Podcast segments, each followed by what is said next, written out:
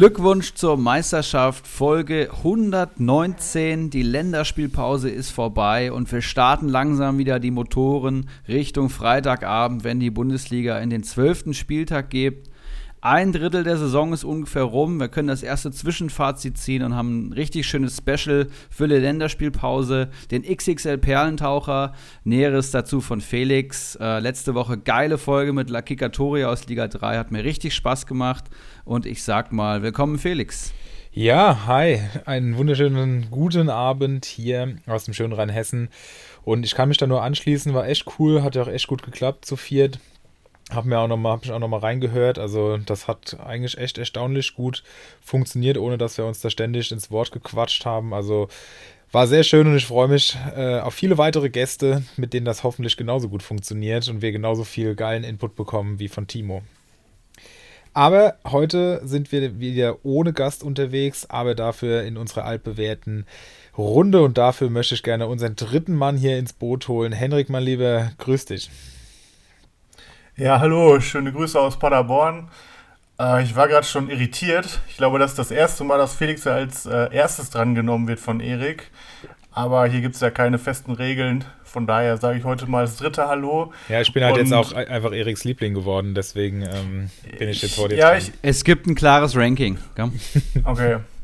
Also ich, ich, hatte, ich hatte einen gewissen Vorteil, weil wir uns persönlich kennen, aber mittlerweile äh, hat der Felix mich da scheinbar ganz schön überholt. Meinst du, das ist ein Vorteil, Aber wenn man dich persönlich nix? kennt? das wirst du noch herausfinden, mein Lieber. Sei froh, dass wir nicht konnten an deinem Geburtstag. Echt so, ey. Naja. Herrlich, Jungs. Aber Erik, ähm, ich weiß gar nicht, ob du das auf dem Schirm hast, aber heute ist eine besondere Folge. Und zwar deine hundertste. Weißt du das? Das weiß ich natürlich nicht. Nee, tatsächlich nicht. Kein Plan. Ist ja auch schwierig, dadurch, dass wir einfach, äh, dadurch, dass ihr ja nicht bei einer ähm, Zahl geendet habt, die man sich merken kann, irgendwie bei 100 oder bei 50 oder so. Aber zusammengerechnet, wenn man die beiden Folgen abzieht, wo du im Urlaub warst, ist es tatsächlich deine 100. Folge.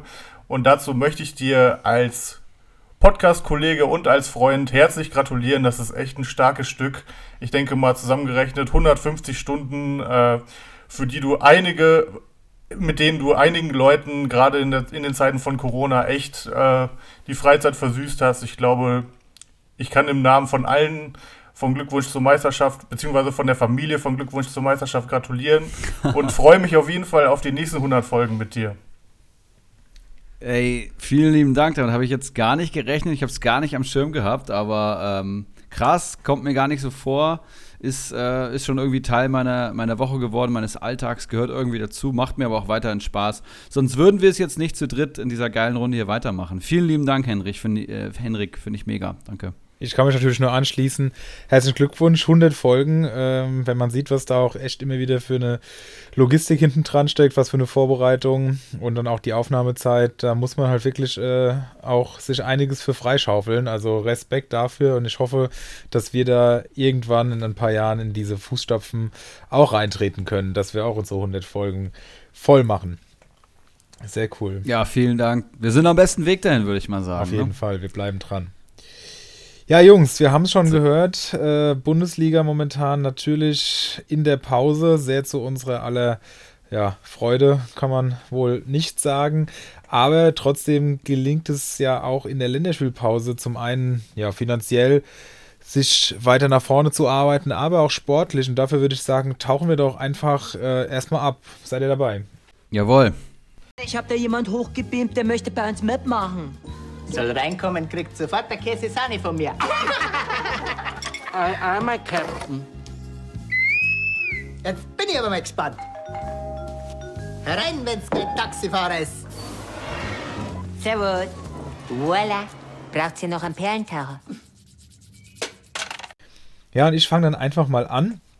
Ähm, Erik hat es ja schon angekündigt, dass wir hier den XXL-Perlentaucher heute machen. Und das liegt einfach daran, dass ich mir mal alle Länderspiele mit Bundesligaspielerbeteiligung angeschaut habe. Und für euch und natürlich auch für unsere Hörerinnen und Hörer äh, die Jungs rausgegraben habe, die mindestens eine 7,5 bei Sofascore errungen haben oder aber ein Tor erzielt haben. Und da sind doch einige prominente, mehr oder weniger prominente Namen dabei. Und da ähm, habe ich mir vorgestellt, ich lese euch das einfach mal vor und ihr, ähm, ja, kommt dann dazu. Ich habe euch die Liste im Vorfeld auch geschickt mit der Hausaufgabe, wie wir das als Lehrkräfte natürlich machen, äh, das so ein bisschen zu ergänzen um Communio-Relevanz und bin sehr gespannt, ob wir da ein bisschen schauen können, ob die Jungs, die bei ihren Nationalmannschaften überzeugt haben, auch für Communio einen Stellenwert haben. Und ich würde sagen, um das ein bisschen mehr zu veranschaulichen, machen wir doch einfach mal ein ganz einfaches Beispiel. Andrej Kramaric hat ein Tor und zwei Vorlagen beispielsweise gegeben in nur 54 Minuten gegen Malta. Das war dann eine 8,8 im Sofascore und gegen Russland hat er dann auch äh, fast 90 Minuten gespielt und eine 7,0 geholt. Also ich glaube, Kramaric, da muss man gar nicht viel zu sagen, außer Henrik, du bist ja Kramaric-Besitzer, dass es der sich absolut lohnt bei Comunio, oder? Ja, würde ich nach wie vor sagen, weil er ist ja am unteren Ende seiner Möglichkeiten mit erst zwei Toren und trotzdem PPS von 5,45 ist natürlich heftig. Klar, er hat auch schon viel in, in einer anderen Rolle gespielt und auch jetzt in der Doppelspitze zieht er sich trotzdem immer mal wieder nach hinten, aber er ist einfach ein Sofascore-Monster und meiner Meinung nach auch einer der allerbesten Spieler, die nicht bei Bayern, Dortmund oder Leipzig spielen in der Bundesliga.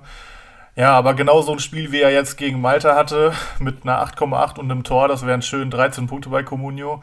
Das fehlt halt noch, aber ähm, ich bleibe weiterhin optimistisch, auch wenn es viele andere leider nicht tun. Er ist nämlich richtig gedroppt in der Länderspielpause. Zwischendurch war er bei 15 Millionen, was für ihn echt wenig ist. Aber ich beliebe in den Mann und hoffe, dass er fit bleibt. Das war ja auch oft schon ein Problem für ihn. Und es kann tatsächlich sein, dass ich zum ersten Mal, seitdem ich Comunio spiele, jemanden 34 Spieltage behalte. Aber ich will auch nichts beschreien. Von daher, das kann auch immer schnell gehen. Aber ich bleibe Believer. Okay. Ich würde euch gerne noch einen anderen Kroaten vorstellen, nämlich äh, Joschko heißt der, glaube ich, oder Guardiol auf jeden Fall ähm, der auch gegen Malta mit einer 7,5 sich sehr stark präsentiert hat, hat 133 Berührungen gehabt, drei von drei Zweikämpfen gewonnen, 10 von 11 langen Bällen sind, äh, von 10 von 11 langen Bällen, ja, glaube ich, müsste passen grammatikalisch, sind angekommen.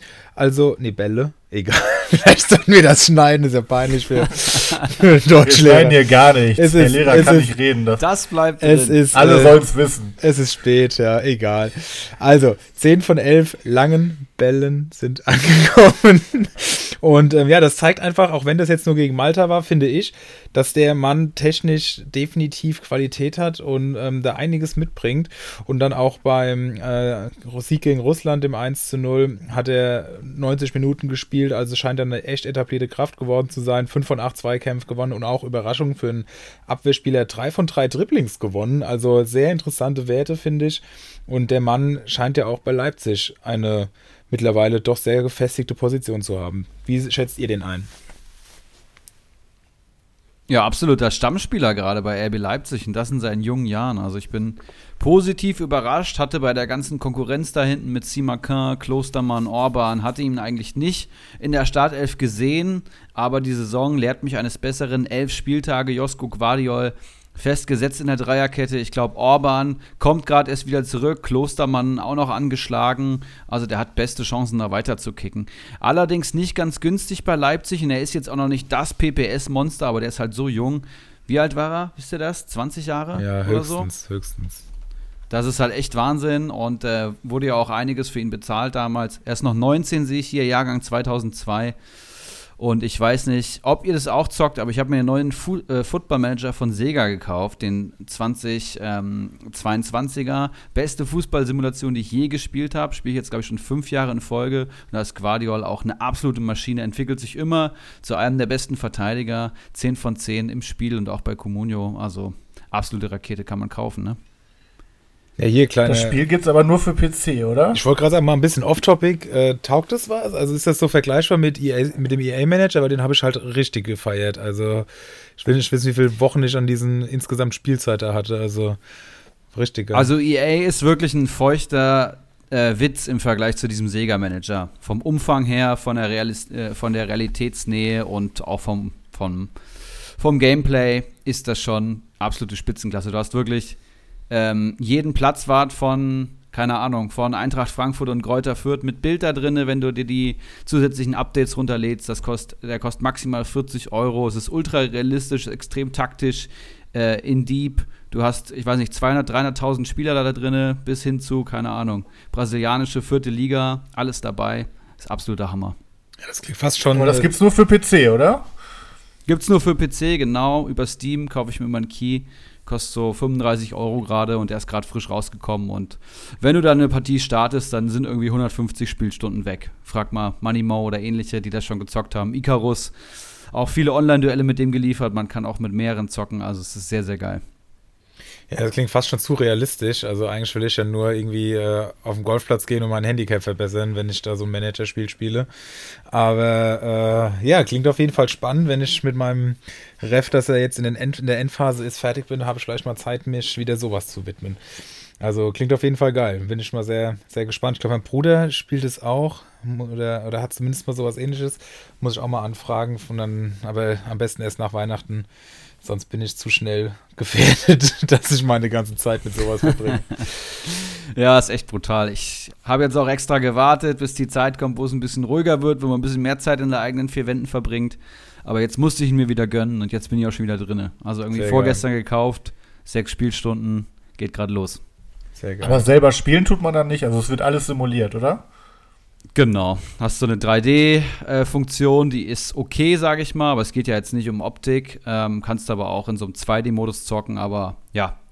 Es ist, der Umfang ist wirklich brutal. Es erschlägt einen am Anfang, man muss sich halt wirklich reinfuchsen, weil es so komplex ist und so realistisch. Und wenn eine Taktik halt nicht greift und nicht zum Kader passt und du startest halt direkt in der Bundesliga, dann wirst du halt aber nach acht Spieltagen gesackt, wenn du nichts leistest und dann stehst du halt da, ne?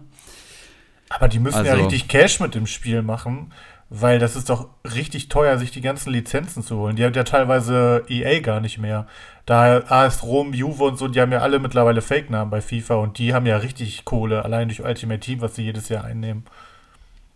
Ja, da ist es halt so, dass die Community einen extrem großen Beitrag leistet. Also das Spiel an sich sagt natürlich, hey, wir haben die Lizenzen nicht, wir können das, wir können nicht hier alle Logos reinstellen von Menu und nicht alle Namen, aber es gibt eben diese riesen Update-Packs, die du dir kostenlos auf einer Seite über ein paar Klicks runterladen kannst und du hast dann irgendwie 80.000 Spielerbilder, alle ähm, korrekten Namen, die Bilder von allen Journalisten, und äh, im, genau im Winter kommen dann immer Updates raus. Dann hast du sogar die richtigen Journalisten von jeder Zeitung, die da auf der Pressekonferenz die Fragen stellen. Wie gesagt, du hast, du hast Bilder drin von jedem Zeugwart, von allen Bundesligisten und so. Also es geht schon richtig tief rein mit diesen Packs und dann kannst du wirklich dir das realistischste Spiel zusammenstellen mit allen ähm, Lizenzen eigentlich. Ja, Gibt es da, auch so, da auch so richtige Legenden wie, keine Ahnung, Peter Neururer oder Uli Potowski oder so?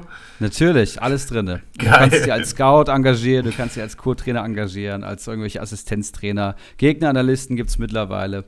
Ja, sehr realistisch. Da wird sogar der Brexit mit simuliert. In drei unterschiedlichen Sena Szenarien. Für die Premier League. Gut, wenn man sich Uli Potowski als Co-Trainer holen kann, dann ist das Spiel ja eigentlich wirklich schon, also dann ist der Dann ist das Narrativ mehr, hier auch vollendet. Mehr braucht man halt ehrlich nicht. Nice, nice. Sehr okay. geil.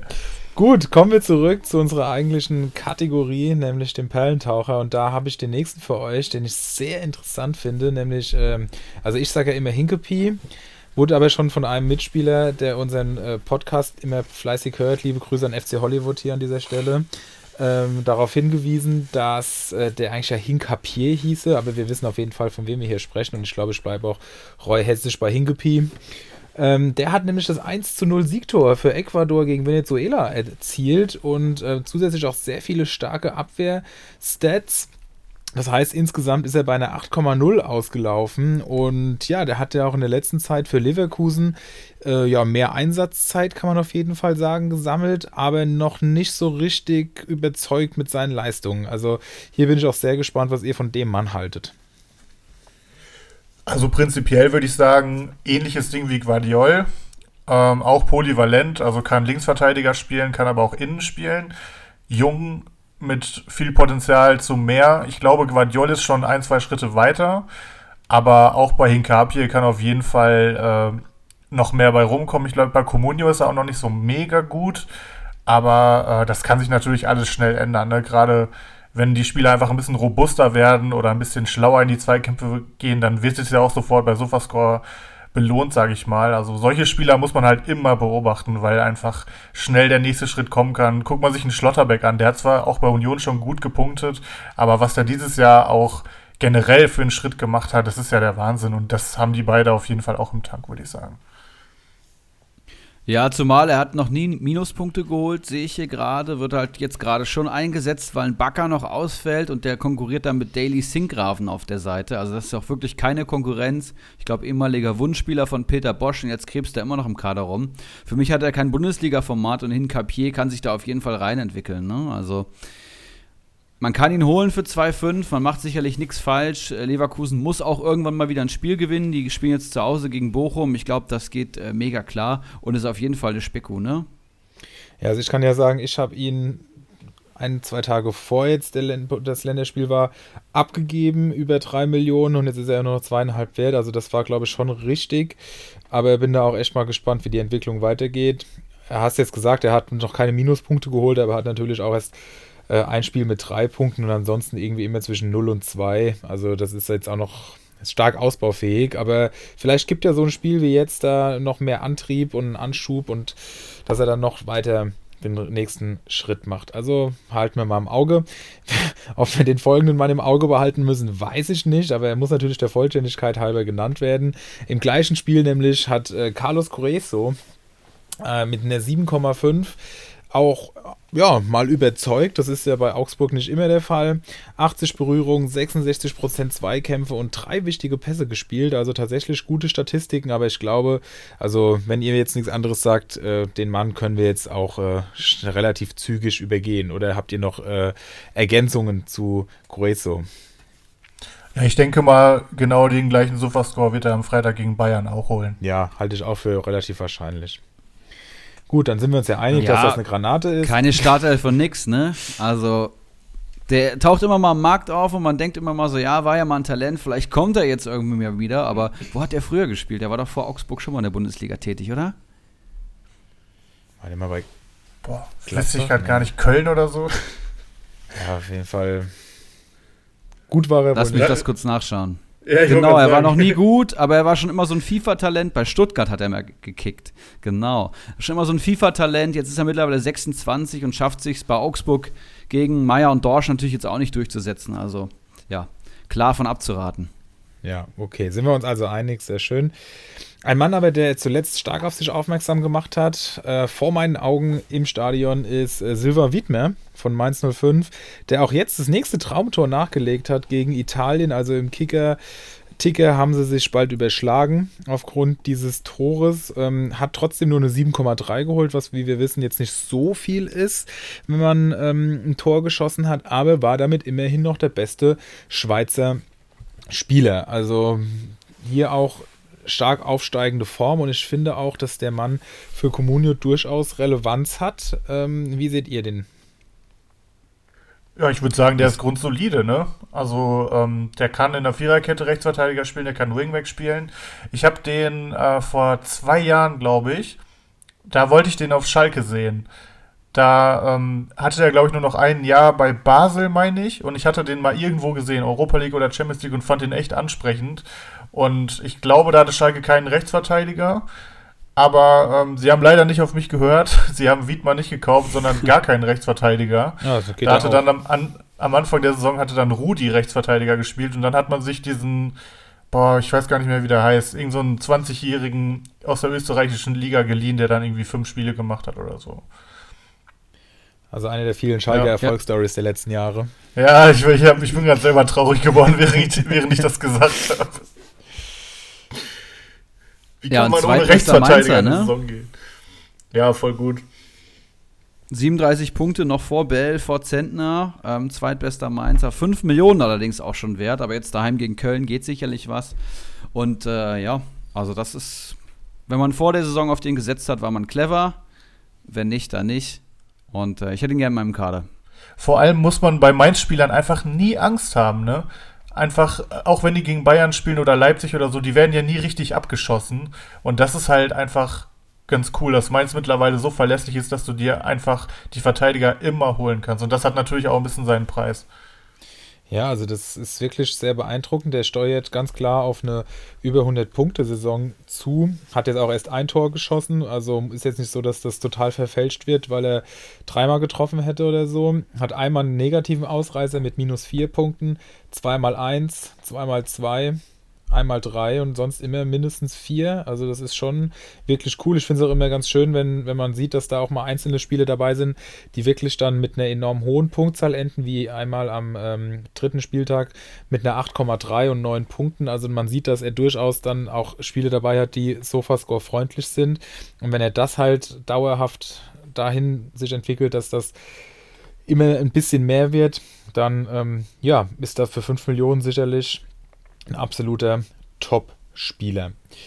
Ein Mann, der auch, ähm, ja, häufig sowohl scheinbar in der Nationalmannschaft als auch im Verein eingewechselt wird, ist Louis Schaub. Und da hat ihm, haben ihm jetzt 32 Minuten gereicht, um gegen Israel zwei Tore zu machen und eine 8,6 zu holen. Hat dabei auch vier von fünf Zweikämpfen gewonnen und einen wichtigen Pass gespielt. Also ganz, ganz starke Statistiken für eine halbe Stunde. Ob er jetzt allerdings beim FC in der Startelf auftauchen wird, ja, halte ich für schwierig, aber auf Köln kommen wir ja gleich noch genauer, wenn ich da das richtig im Kopf habe. Deswegen würde ich da jetzt einfach äh, das erst nochmal überspringen oder wollt ihr da noch was äh, explizit zu sagen? Zu Schaub. Nee, gerne weiter. Okay. Ein anderer Ösi, wie man ja so schön sagt äh, im Bildslang, hat ähm, auch getroffen und eine 8,0 geholt, vor allem auch, weil er vier wichtige Pässe gespielt hat. Das ist Marcel Sabitzer, der sich da so ein bisschen den Bayern Ersatzbank Frust scheinbar von der äh, ja, Seele gespielt hat. Und da würde ich auch mal gerne von euch hören, haltet ihr den für Communio für, in Communio für relevant oder würdet ihr derzeit, ihr habt in den letzten Wochen immer mal wieder schon gesagt, eher Finger weg, immer noch Abstand oder sollte man auf den zocken, weil ja auch Kimmich in äh, Quarantäne noch ist? Ich habe da gar nicht, also ich habe da gar nichts heute zu gelesen, es sollten ja eigentlich heute die Ergebnisse kommen. Ähm, ist ja auch schon ein bisschen merkwürdig, dass da noch kein Update kam. Äh, ja, also schätzt das mal ein, wie ihr den, ob ihr den einbauen würdet bei euch oder ihr nach wie vor die Finger von ihm halten lassen würdet. Ja, nach wie vor schwierig, würde ich sagen. Ich, du hast gesagt, wir haben in den letzten Wochen eher Tolisso empfohlen statt Sabitzer, weil er irgendwie die Hälfte kostet. Und äh, Tolisso hat auch, glaube ich, gerade so ein bisschen die Nase vorne. Ich weiß nicht, woran es liegt, dass er so wenig Spielzeit bekommt und auch keine guten Spiele macht. Ne? Also hat jetzt auch ein, zwei Böcke drin gehabt im Bayern-Spiel, fügt sich noch gar nicht ein und wirkt eher für, auf mich wie ein Fremdkörper. Zweier PPS, 6,15 Millionen. Ja, der müsste dann schon Tore erzielen. Auf, aus einer Sechser-Position heraus beim FCB, das ist jetzt nicht unwahrscheinlich, siehe Kimmich und Goretzka, aber ich sehe da auch nicht die Einsatzzeiten, dass das eine Regelmäßigkeit gibt. Klar, ein Tor und er geht halt sofort wieder auf 8, 9 Millionen, das kann sich sofort rentieren, aber ich würde nach wie vor die Finger von lassen. Er steigt ja, äh, er fällt ja tendenziell auch weiter. Ja, ist schon krass. Also ich hätte nicht gedacht, dass er so eine kleine Rolle spielt, weil Leipzig hat so viel rotiert, aber er hat ja eigentlich immer gespielt unter Nagelsmann und jetzt muss er sich hinter einem Tolisso anstellen. Ist schon, schon echt heftig. Hat er sich selber wahrscheinlich auch anders vorgestellt. Der ist ja auch nicht mehr 23, sage ich mal. Ähm, das ist schon ein starkes Stück. Ich würde ihn aktuell auch nicht kaufen. Andererseits, wenn man das Geld übrig hat, Goretzka ist ein verletzungsanfälliger Spieler. Wenn der mal ausfällt und auf Tolisso ist auch nicht wochenlang Verlass, dann kann er halt auch schnell mal bei 10 Millionen stehen und vielleicht auch wieder besser punkten. Aber da sind halt dann schon viele äh, Wenns. Also aktuell würde ich ihn auch nicht kaufen. Gerade jetzt in der Länderspielpause nicht, wo alles einfach nur fällt. Äh, bei Sabitzer gibt es immer gar keinen Grund, warum er steigen sollte. Ne? Ja, sehe ich ähnlich.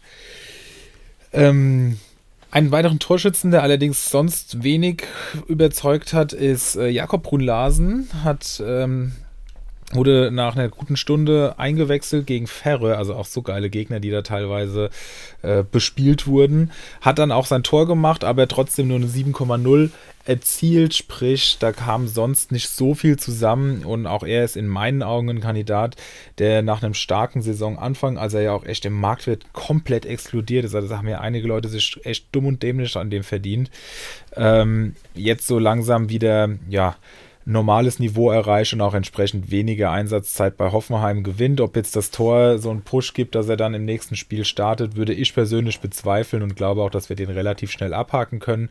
Aber ich will euch natürlich trotzdem die Chance geben, da äh, zu intervenieren, wenn ihr das anders seht.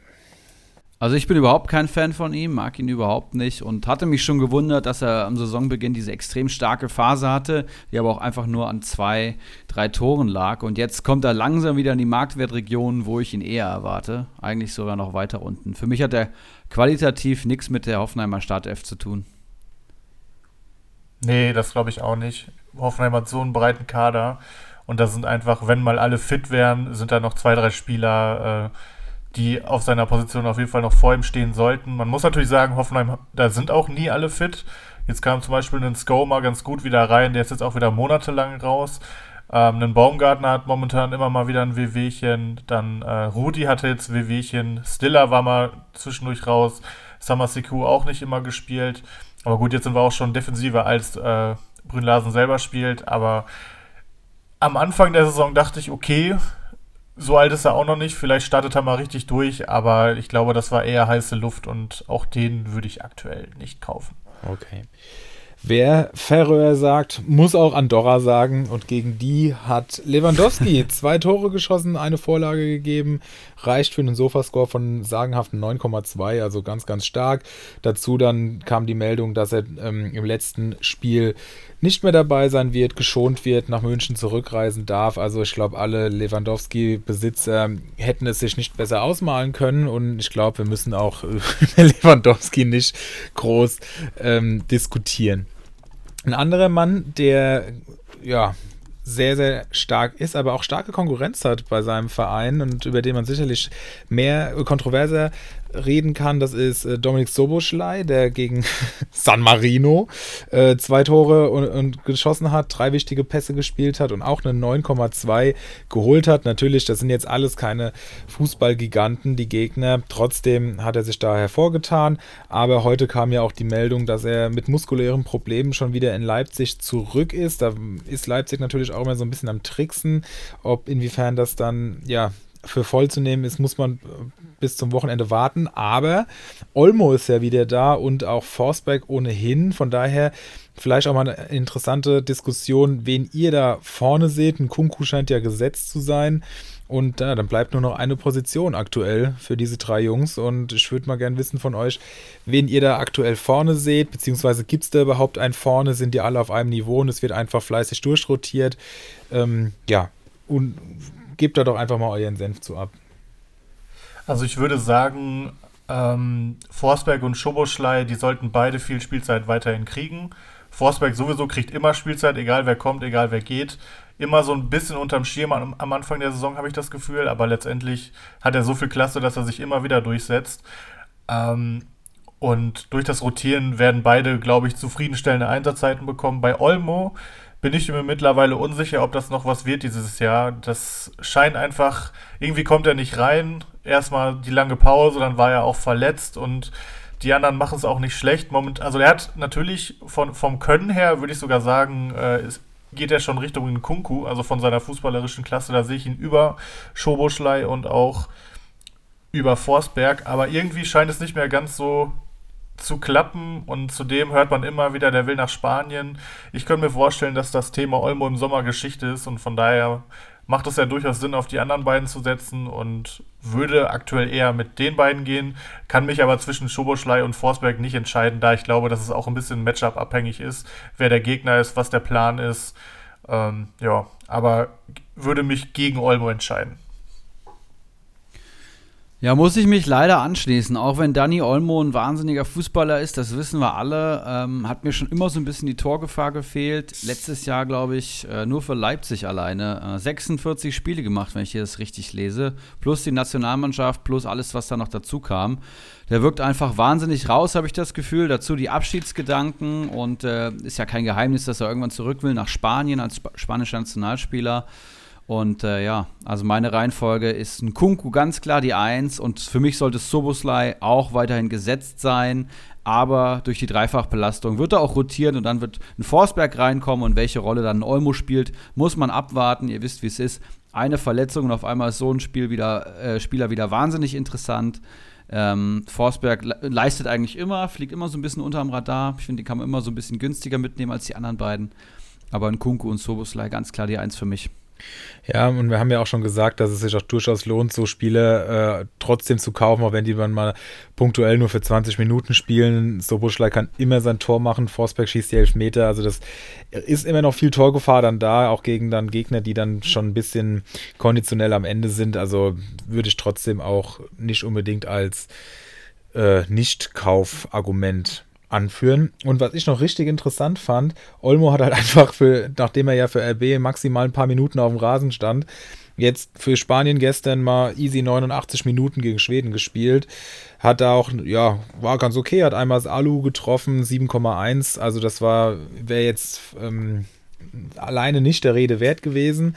Aber ich fand es halt sehr, sehr interessant, dass er ja bei Leipzig fast noch kein Spiel gemacht hat, einfach aufgrund dieser immensen Länderspielstrapazen von der EM und von Olympia, die er ja beide mitgespielt hat.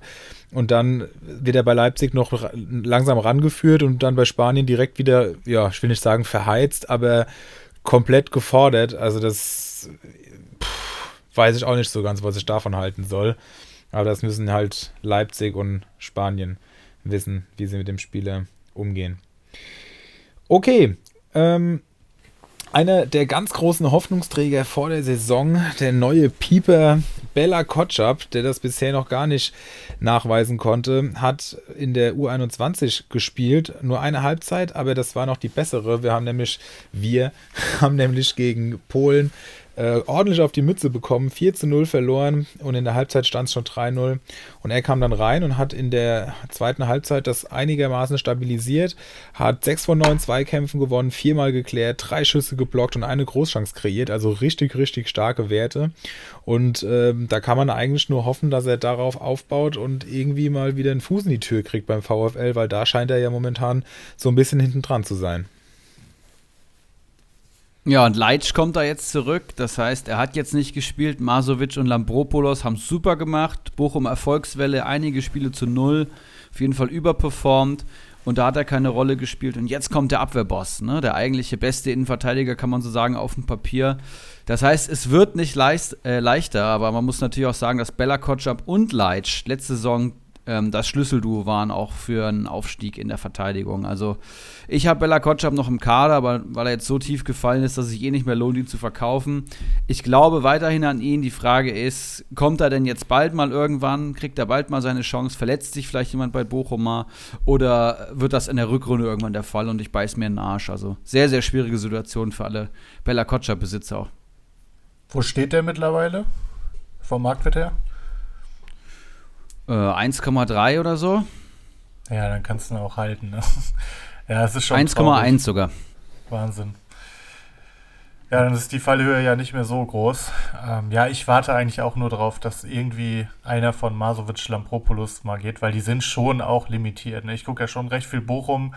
Die machen das schon gut. Die sind auch mit Elan dabei und die Fehlerquote ist halt nicht so hoch wie bei Bella Kotschap, aber vom Talent her sehe ich Bella Kotschap auch nochmal deutlich über Leitsch.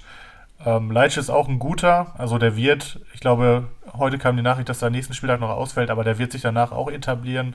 Auch da ist dann spannend für ähm, die vielen Masovic-Lampropoulos-Besitzer, wen von beiden es trifft. Ähm, ja, Bella Kotschap einfach hinten dran und es wird natürlich nicht leichter dadurch, dass Leitsch kommt. Ich bin gespannt, aber glaube immer noch, dass er seine Phase dieses Jahr haben wird oder spätestens nächstes Jahr. Bei Bochum sieht es ja nicht schlecht aus muss er sich eigentlich durchsetzen, weil ansonsten muss man fast überlegen, ihn vielleicht zu verkaufen, auch wenn es seinem Marktwert natürlich auch nicht gut tut, wenn er beim VfL Bochum sich nicht durchsetzen kann. Ne? Ja, warten wir es ab. Also ich denke, man kann ihn tatsächlich für 1,1 kann man das mal probieren, wenn man die, die Millionen noch da rumfliegen hat. Aber an und für sich echt ein schwieriger, schwieriger Stand. Ekelenkamp hat für die holländische U21 überzeugt, hat bei einem 3-1 gegen Bulgarien eine Großchance rausgespielt, zwei wichtige Pässe gespielt, ein Elfmeter rausgeholt und damit eine 7,5 erzeugt. Also konnte da durchaus Pluspunkte sammeln. Und ich finde auch, dass der bei Hertha, wenn der eingewechselt wurde, schon richtig gute Ansätze gezeigt hat. Hat ja auch, glaube ich, zweimal getroffen. Also ähm, den halte ich schon für äh, interessant. Also ich könnte mir auch vorstellen, dass der künftig mehr Einsatzzeit bekommt. Ja, da gehe ich auch von aus. Also ich, der ist auch erfrischend für Herthas Spiel. Ähm, ist natürlich noch sehr roh, aber sowas braucht Hertha auch, die einfach ziemlich langweiligen, eindimensionalen Fußball spielen. Ich glaube, der wird noch eine Rolle spielen. Ähm, ob er ein super Kommunio-Spieler wird, kann ich irgendwie noch nicht einschätzen, aber ich denke, er ist auf jeden Fall den Versuch wert. Ich glaube, bei uns ist er nicht vergeben, aber war auch gefühlt noch gar nicht drauf. Ähm, aber ja, ist, denke ich, ein Spieler, mit dem man es mal versuchen kann. Ich weiß allerdings gerade auch nicht, bei welchem Marktwert er schon steht. Solche Spieler stehen dann ja auch oft schon bei 7, 8 Millionen, ohne dass sie schon großartig was gerissen haben. Aber ich glaube, ein, zwei Tore hat er ja auch schon gemacht. Und äh, ich glaube, er wird Echellenkamp ausgesprochen. Er ist ein Niederländer. Sehr. Das kriege ich Vielleicht interessant hin. für dich, Herr Lehrer.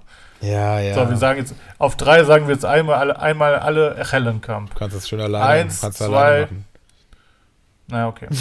Dann, bin- dann bin ich halt der Einzige von uns, der das kann. Ja, kannst du dich freuen, kannst du deinen, deinen asozialen Kindern erzählen. Hallo. Die Hörer wissen Das wird also auch nicht ich, ich habe keine ehrlich. Kinder. Die Hörer wissen ja gar nicht, was ich für einen Beruf habe. Die glauben jetzt, ich wäre Vater von vier Kindern und das wären alles die größten Assis. Ja, Als Schalke-Fan. Ja, stimmt. Also ich habe äh, vier Kinder ähm, von vier verschiedenen Frauen und alle vier sind einfach nur richtig assi.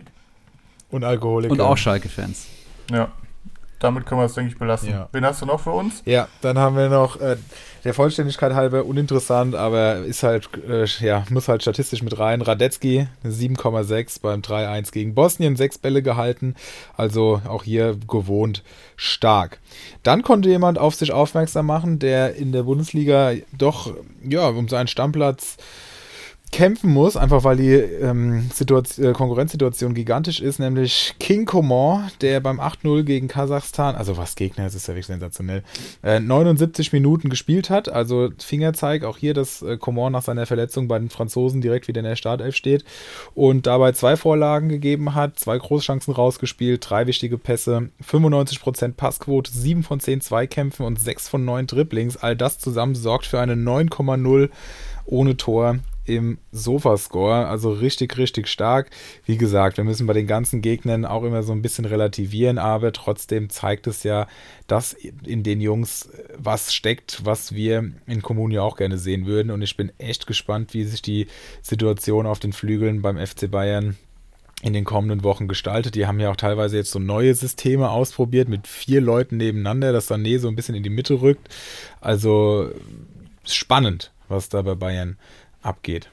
Ja, ich glaube, meine Coman-Meinung habe ich hier schon öfters kundgetan und auch äh, Ulrichs Coman-Meinung hat er schon öfters hier kundgetan. Ich finde ihn einfach rein statistisch immer zu schwach für seinen Marktwert. Du zahlst immer den Bayern-Bonus mit und dafür ist er dann doch, ja, er schießt seine Tore, aber für mich zu ungefährlich und ich würde mal sagen, preis-leistungstechnisch geht für 11,x Millionen auch mehr. Da würde ich mir, glaube ich, aktuell tatsächlich eher einen Burkhardt holen, einen Diaby holen, Kruse oder Höhler. Die liegen im gleichen Preissegment. Mal abgesehen davon äh, lese ich gerade bei den äh, tollen Sachen, die Felix hier rausgeschrieben hat. Äh, Diaby wurde für 20 Minuten eingewechselt, aber ein Kunku war nicht mal im Kader. Ja, das ist so geil. Das, das finde ich schon krass. Also ich finde, ein Kunku ist jetzt vielleicht ein Hot Take, aber bisher in der Saison ist er vielleicht der stärkste Spieler überhaupt. Ähm, und Diaby ist auch sehr stark, aber ein Kunku muss selbst in so einem breiten, äh, mit Offensivstars gepickten Kader seinen Platz finden. Er muss nicht immer starten, aber die müssen den irgendwie mit einbauen. Ja, vor allem, wenn du siehst, dass. Diaby halt genauso nominiert wird, also dann kann, das kann halt nicht sein. Also da, da frage ich mich auch, was der, ist es noch Dominik, der da, nee, ähm, nicht Dominik, ähm, Deschamps, der da Trainer ist? Ich glaube, oder? Oh. Aber, also Äh, das, ja, das, entweder der oder Laurent Blanc oder so. Einer von denen. Laurent Blanc. Ähm, aber auf jeden Fall krass, ne? Also ich habe das, und das ist jetzt das zweite Mal in Folge, der war in der ersten, also in der Länderspielpause vor vier Wochen auch, war es genauso, dass Diaby nominiert war und ein Kunku nicht. Und da war ja auch schon das Spiel zum Beispiel, als ein Kunku drei Tore gegen City geballert hat. Also absolut unverständlich, aber allen Kunku-Besitzer wird es freuen, dass der Mann äh, nicht durch Europa tingelt, sondern in Leipzig sitzt und dann hoffentlich keine Blessuren und, und oder Corona mit nach Hause bringt. Also auf jeden Fall auch nochmal eine Erwähnung wert, ja. muss man wirklich sagen. Und interessant auch generell, wie viele äh, Bundesligaspieler für Frankreich spielen. Also man weiß es ja eigentlich, vor allem weiß man auch, wie viele Franzosen in der Bundesliga spielen, die keine Nationalspieler sind und trotzdem ein krasses Niveau haben, aber jetzt in dem Spiel gespielt haben Hernandez und Upamecano von Anfang an, Diaby wurde eingewechselt, Pavard wurde eingewechselt und ja, wie gesagt, Coman von Anfang an und zusätzlich halt noch ein Kunku, der gar nicht im Kader ist, und ja, dann sind da ja noch so Simakins und wie sie nicht alle heißen, die da noch in der Bundesliga rumschwirren. Also das ist schon Wahnsinn, was Frankreich einfach für ein, auch in der Tiefe für ein Niveau hat. Also sensationell. Kurzer Hinweis, äh, mein Namensvetter Stamboli war übrigens auch sogar mal französischer Nationalspieler. Ja, das war dann noch unter äh, Laurent Blanc wahrscheinlich. ja, das kann sein. Der hat ja sogar bei PSG gespielt. Ähm, ja, und dann kam auch er zu Schalke. Ja, und dann. Und dann die bit bittere Realität des Ruhrgebiets. Dann Rolltreppe abwärts. Naja. Aber er hat es ja geliebt, er hat es ja geliebt. Ja, er war asoziale Schalke durch und durch. Okay, Jungs. Ja. Drei hätte ich noch. Oder wolltest du noch was zu deinem Stramboli äh, anfügen, Henrik? Nö, eigentlich nicht. Okay. Ich weiß gar nicht, was er gerade macht. Spielt er noch irgendwo? Ja, ne? Ich muss den eigentlich mal mehr verfolgen, wenn ich schon seinen Namen quasi äh, einfach dreist kopiere. Ja, eigentlich wäre das mal das Mindeste, ja. Aber dann kannst, du irgendwo in Frankreich. dann kannst du nächste Woche ein kleines Kurzreferat über ihn halten. Aber apropos so, ich kann es euch wirklich nur empfehlen, ähm, euch einfach mal durch die ganzen Aufgebote durchzu, äh, durchzuklicken. Also das ist so geil, was da einem für Namen wieder unterkommen. Also ich musste manchmal wirklich schmunzeln, aber teilweise war, war es auch interessant, wo die dann mittlerweile spielen, was aus denen geworden ist. Also viele, viele ehemalige Bundesligaspieler und äh, da ist schon viel, viel Spannendes dabei. Also große Empfehlung für die traurige Zeit in der Länderspielpause, wenn man sonst nichts zu tun hat. Schauen wir noch auf. Übrigens spielt Stamboli. Ja. Nee, nee, nee, wir gehen jetzt hier nicht weiter, das will ich noch kurz ja, hinzufügen. Bitte. Stamboli spielt in der Super League für Adana Demirspor und trägt die schöne Rückennummer 90. 90, ja, das ist doch. zeigt doch, sagt doch auch schon wieder viel. Kann man mal machen, ne? Aber ich glaube, in der Türkei, also es ist jetzt auch ganz gefährliches Halbwissen, aber ich glaube, in der Türkei ist es auch nicht äh, unüblich, dass die so hohe Rückennummern haben. Aber ich will auch jetzt nichts Falsches sagen. Ja, in vielen Ländern, in Italien ja auch. Ja. Und ausgerechnet bei Lazio Rom hat jemand die 88. Das kann auch nicht wahr sein, oder? Nee. Das ist auch, also, ah, das ja, kein ja, Zufall. Aber das ist, kann echt nicht sein. Ich will übrigens noch kurz anmerken, äh, ich habe eben gelogen. Stamboli hat nur U21 gespielt. Ah, Tut mir leid. Ich dachte irgendwie, der wäre auch Nationalspieler gewesen. Hätte, man hätte es direkt ahnen können, weil sonst wäre er sicherlich nicht zu Schalke ge gekommen. Ja, aber wenn man so die Namen liest, Tottenham, Paris, Schalke, Adana Demirspor, auf jeden Fall gute Kurve gehabt, der Mann. Ah, schön. Okay, gucken wir nochmal auf Jungs, die mehr überzeugt haben. Nämlich ähm, Hazard, äh, der Dortmunder. Ich muss immer überlegen, dass ich nicht falsch sage, aber es ist der Torgan Hazard. Nach 63 Minuten für seinen Bruder Eden eingewechselt gegen Estland. Auch wieder so ein sensationeller Gegner. Und äh, hat er ein Tor noch erzielt. 7,2, also sonst nicht weiter überzeugt, aber zeigt einmal mehr, dass der Mann absolut in aufstrebender Form ist.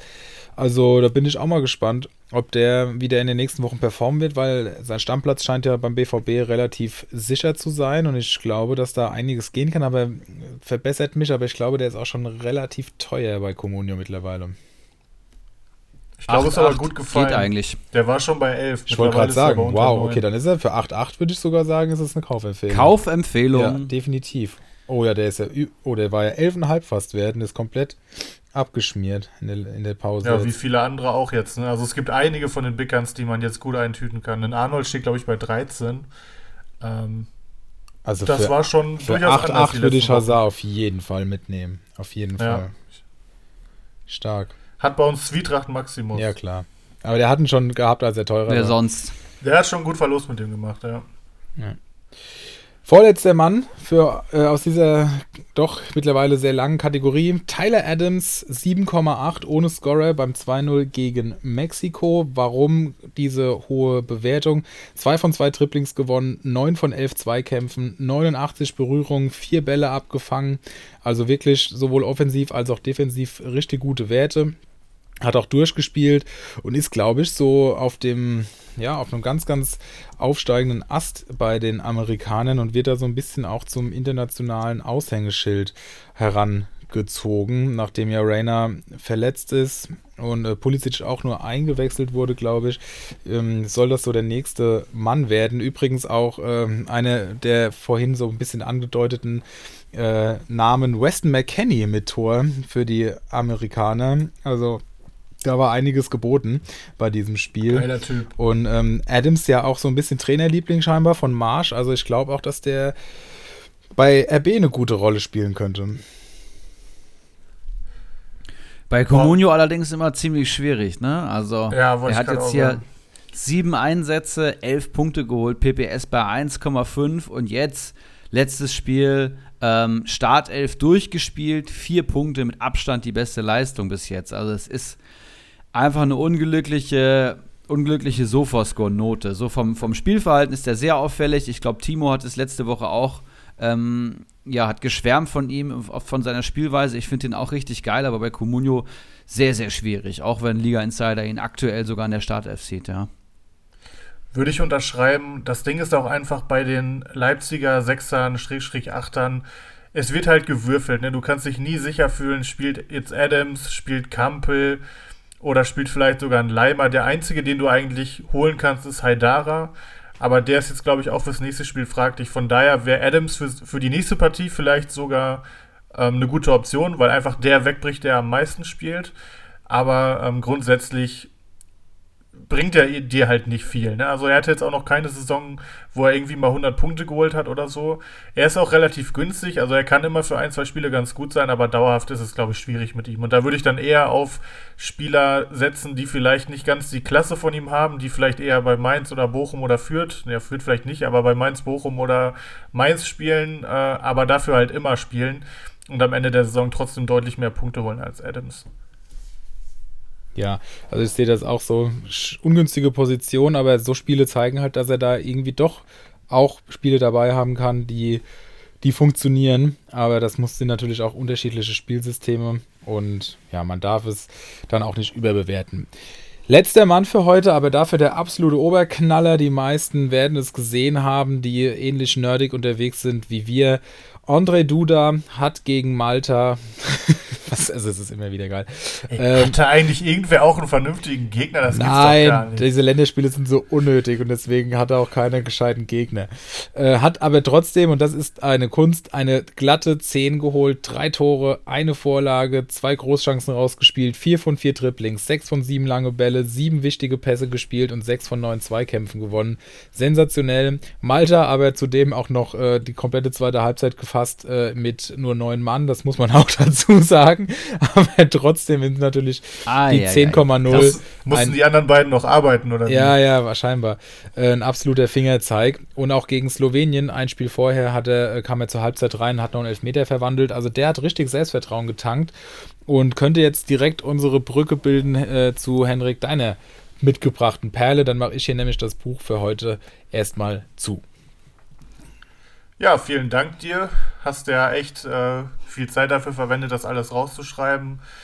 Ist ja, denke ich, auch ganz interessant, einfach mal zu sehen, äh, was unsere Jungs, die wir Woche für Woche in den Vereinen beobachten, was sie so in der Nationalmannschaft machen. Ich glaube, man darf es gerade bei solchen Gegnern tatsächlich nicht überbewerten. Ich habe das manchmal auch im DFB-Pokal. Ich glaube, vor der Saison hätte mein Team äh, irgendwie 65 Punkte geholt, wenn äh, der Pokal zählen würde bei Comunio dann war es am ersten Spieltag 28 oder so. Ähm, Gerade gegen unterklassige Gegner, da haben auch oft einfach mal 5, 6 Leute eine 8,0 oder mehr. Das ist ja schon seltener, wenn die Vereine ungefähr auf einem Niveau sind.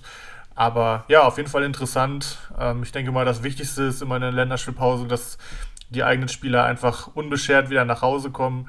Und ich meine, es müsste jetzt auch die letzte Länderspielpause erstmal gewesen sein für dieses Jahr. Und ich muss auch echt sagen, ich hasse es einfach wie die Pest. Ich gucke meistens nicht mal die Deutschlandspiele. Ähm, Nationalmannschaft ist einfach nicht so meins. Äh, bei WM und EM kann ich mich schon hypen, aber auch nicht mehr so wie früher. Mein Ding ist einfach echt die Bundesliga. Und in der Bundesliga ähm, spielt der erste FC Köln aktuell eine große Rolle und den habe ich mir mal genauer angeguckt. Die haben nämlich im Testspiel gegen meine Paderborner, ich, wer die letzte Folge gehört hat, weiß ja, dass ich eingefleischter SCP-Fan bin. So. Ähm, haben die äh, das erste Mal mit Dreierkette gespielt. Der ähm, Trainer, der Herr Baumgart, hat ja mal gesagt, dass für ihn nur die Viererkette eine Option ist. Jetzt hat er mal die Dreierkette ausprobiert. Vielleicht sogar auch ein bisschen aus der Not heraus, dass einfach von den Leuten, die gerade da waren, eine Dreierkette Sinn gemacht hat. Hat aber gesagt, dass er sie durchaus als Option etablieren will. Und ähm, ja, hab mir einfach mal Gedanken gemacht, falls Köln vielleicht wirklich öfter jetzt mal mit Dreierkette spielt, wer eventuell eine Rolle spielt, wer vielleicht mal rausrotiert. Ähm, Im Testspiel haben die in einem 3-4-1-2 gespielt mit äh, schon mal interessant Easy Boe als Innenverteidiger. Also das hat er, glaube ich, vorher noch nie gespielt. Ähm, Gerade in der Viererkette ist er da natürlich keine Option. Er ist natürlich feilschnell, ähm, er hat eine ganz gute Körperlänge, man kann das, denke ich, schon machen. Allerdings habe ich auch schon viele Stellungsspieler äh, Stellungsfehler von ihm gesehen. Ich glaube, dauerhaft in der Bundesliga wäre da auch einiges an Risiko dabei, aber es ist natürlich trotzdem interessant. Man muss dazu sagen, dass Hübers noch nicht fit gewesen ist. Und einige Spieler sind natürlich auch unterwegs oder haben vielleicht mal eine Pause, Pause bekommen, denn zum Beispiel als linker Wingback hat Horn gespielt und als rechter Wingback Schindler. Also das sind jetzt auch Spieler, die ich jetzt nicht unbedingt in der Startelf erwarte, weil Köln hat ja schon zumindest mit den ersten 13, 14 Mann echt ein ganz gutes Team zusammen. Ähm, wer, glaube ich, auf jeden Fall von der Dreierkette etablieren würde, ist in der Innenverteidigung Hübers. Der ähm, ist nämlich der schnellste Innenverteidiger und in der Dreierkette ist es halt nie verkehrt, wenn du jemanden hast, der gerade auf die Wingbacks schneller aufschließen kann. Ich denke mal, Zichos wird auch davon profitieren, weil er der einzige Linksfuß ist. Könnte mir vorstellen, dass er dann den linken Part übernehmen würde und in der Mitte dann vielleicht Kilian oder Meret. Ähm, beziehungsweise was heißt vielleicht? Ich denke, einer von den beiden oder die wechseln sich mal ab oder so. Man muss dazu sagen, Hübers hat auch immer Wehwehchen. Es könnte also auch mal Kilian, Meret und Zichos sein. Aber ich denke, es ist ganz interessant zu wissen, dass Zichos wirklich der einzige Linksfuß ist. Dann äh, auf dem Wingback würde ich dann Schindler einfach mit Schmitz ersetzen. Bei dem muss man natürlich gucken. Als Rechtsverteidiger macht er es ganz gut. Er ist ja auch wirklich dieses Jahr sehr offensiv, was viele überrascht hat. Schlägt viele Flanken. Das kann er natürlich als Wingback nochmal mehr machen. Aber ob ihm die Rolle so liegt, muss man natürlich sehen. Da wäre vielleicht sogar auch eine Option, dass ein äh, Keins da mal spielen würde weil ähm, ich weiß nicht, wie ihr das seht, aber ich finde Keins, immer wenn er spielt, hat er super Impact auf das Spiel und wenn die wirklich dieses 3-4-1-2 etablieren würden, dann wäre Keins jemand, der eventuell rausrutschen würde. Denn ähm, wenn die Außenverteidiger, Schmitz und Hector, dann Wingback spielen, dann äh, sehe ich für Keins, der ja eigentlich schon so gut wie immer auf Außen spielt, einfach keinen Platz mehr, da dann mit Doppelspitze gespielt werden würde. Modest ist natürlich aktuell gesetzt. Daneben würde dann Anderson spielen oder Thielmann oder halt Uth. Und im Mittelfeld, wenn fit, Skiri und daneben Ljubicic, würde ich einfach mal sagen, als defensivere Spieler. Und ähm, ja, für eben genannten Duda wäre dann halt kein Platz, was natürlich auch wichtig zu wissen wäre. Ähm, von daher wären meine beiden Verlierer in diesem System auf jeden Fall Keins und Duda. Bei Keins, wie gesagt, eventuell als Wingback, dann wäre natürlich Schmitz Verlierer, aber ähm, gerade für Duda sehe ich da wenig Platz und ähm, ich glaube, er war auch dieses Jahr schon immer der Verlierer, wenn sie mit Doppelspitze gespielt haben, weil das haben sie ja schon öfter getan. Ähm, aber ich habe einfach mal überlegt, das 3-4-3 ist ja auch sehr erfolgreich momentan, gerade bei Freiburg. Da wäre natürlich keins dann wieder gesetzt. Da könnte ich mir vorstellen, dass die gleichen drei Innenverteidiger spielen. Schmitz und Hector wieder als Wingback und Skiri und Ljubicic wieder auf der 6 und dass dann ein Thielmann vielleicht eine Chance kriegen würde als Außenstürmer und auf der anderen Seite dann Keins und Modest als einzige Spitze vorne drin mit Flanken zugeballert werden würde. Ähm, in dem System würde auch Duda auf jeden Fall rausrücken. Aber jetzt habe ich mich vertan. In dem anderen System gibt es ja noch eine 10. Jetzt, jetzt habe ich mich verlesen. Also in dem 3-4-1-2, was gespielt wurde, da würde Duda auf der 10 spielen oder Ud. Und in dem 3-4-3, da würde nämlich der ähm, Duda rausrotieren. Entschuldigung an alle Zuhörer, dass ich jetzt ein bisschen verwirrt habe. Und äh, im 3-4-3 würde ich auf jeden Fall keins als Gesetz sehen und als linker Außenstürmer auf jeden Fall auch den, mit dem nötigen Impact aufs Spiel. Ähm, und auf der anderen Seite muss man halt schauen. Ud finde ich auf Außen immer ein bisschen verschenkt. Von daher würde er vielleicht da auch so ein bisschen rausrotieren. Und ähm, bei Thielmann kommt es halt darauf an, was man ihm zutraut. In diesem System werden die Verlierer auf jeden Fall dann finally Duda und Anderson und äh, Keins hätte halt seinen Stammplatz auf jeden Fall.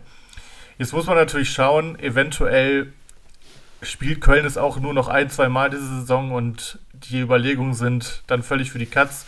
Aber andererseits denke ich mir, es ist Länderspielpause, von daher, wenn nicht jetzt Gedanken über sowas machen. Und ähm, ja, falls sie mal umstellen, dann ist man vorbereitet. Hübers kann man, denke ich, momentan sowieso holen. Der ist spottbillig, der hat jetzt eh ein paar Mal gespielt. Von den Punkten her kam noch nicht so viel bei rum, aber bei Sofascore war er in der zweiten Liga eine Maschine. Und wenn der fit ist, dann äh, traue ich dem auch durchaus was zu. Auch einen Thielmann kann man vielleicht mal einpacken, bei einem Duda vielleicht vorsichtig sein. Und dann wissen wir, denke ich, in den nächsten Wochen mehr, ob das nur eine Phrase von Baumgart war oder ob die wirklich vielleicht in der nächsten Zeit öfter mal mit Dreierkette spielen. Was erwartest du? Danke für die Ausführung, mega interessant. Ich überlege nur gerade, ich habe ja Keins und Hübers. Ich habe jetzt probiert, ähm, bei allen mitzukommen.